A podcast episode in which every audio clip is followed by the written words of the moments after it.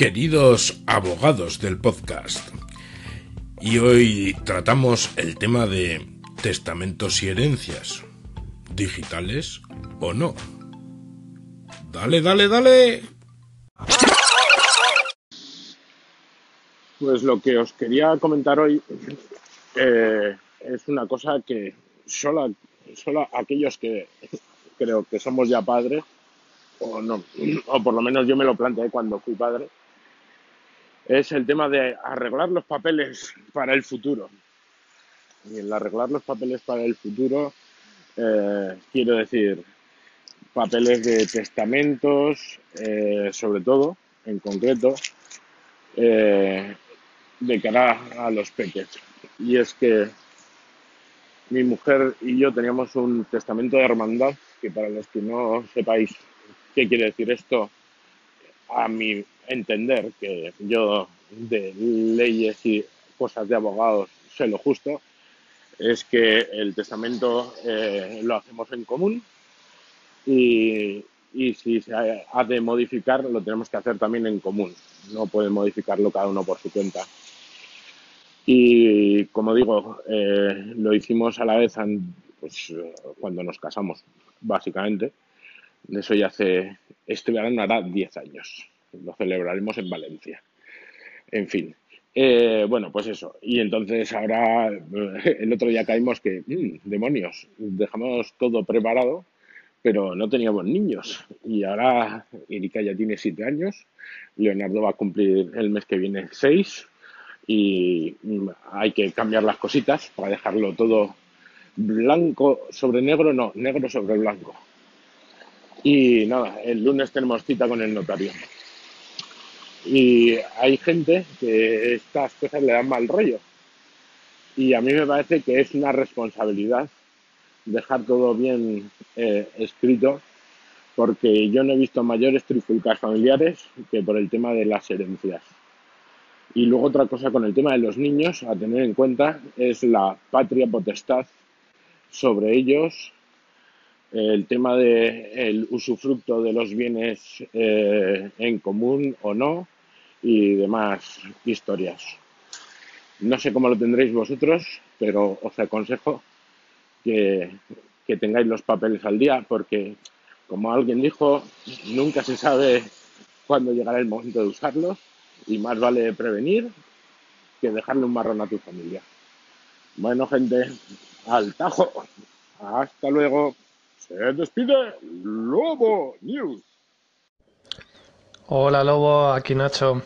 Bueno, pues me gusta mucho que saques este tema. Precisamente hoy he leído un artículo en el país, en la sección Retina, sobre el tema de um, empresas que pueden hacer como en el capítulo de Black Mirror, en el que la gente podrá seguir hablando contigo, porque hay una empresa que crea un bot con tu contenido en la, en la red. Además de eso, también se mencionó en este artículo una empresa que se llama Mi Legado Digital, que es lo que tú has comentado, pero en relación a tus, eh, a tus contenidos digitales, qué quieres que se quede, qué quieres que no, qué quieres que se borre, suscripciones que tengas hechas, música que tengas descargada, que puedan heredarla a tus seres queridos. Una faceta digital muy interesante de todo lo que has mencionado. Y yo, de momento, estoy en pañales en todo. Pero llevo un tiempo ya pensándolo. O sea que seguramente me pondré manos a la obra. Un abrazo. Chao. Pues Nacho, me encanta tu colín, porque es la otra cosa que quería tocar. Y es que eh, yo quiero recordar que hace años eh, Emilcar, de emilcar.fm, comentó en su podcast daily algo sobre el tema de la em, herencia digital. Y mm, creo recordar así más o menos que había alguna empresa también que, digamos, eh, te dejaba cifrar un paquete o algún rollo así. Y no sé si era con el sistema de hombre muerto, eh, básicamente que cuando ellos te mandaban una notificación, eh, si no la contestabas a los no sé qué veces, pues te cogían y te y mandaban el mail y el paquete digital cifrado y tal al correo que tú eligieras a la persona que tú eligieras alguna cosa así.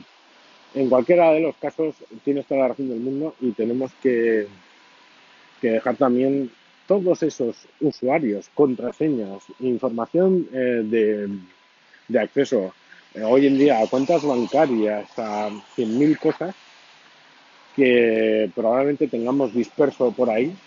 Nuestra cuenta de Google, nuestra cuenta de iCloud, nuestra cuenta de Amazon, nuestra cuenta de Netflix y todas estas mangas que en realidad eh, supongo que como casi todos los servicios van contra pago, cuando se dejan de pagar desaparecen.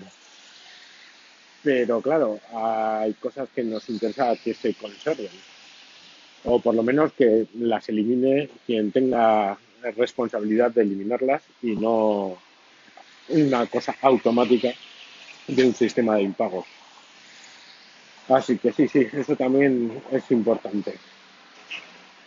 ¿Cómo lo tenéis? Yo esa parte, eh, digamos, yo todas mis contraseñas de todo las sabe mi mujer, están en algún documento cifrado por ahí, pero evidentemente eh, mis niños no tienen acceso a eso, no, ni mis niños ni nadie más.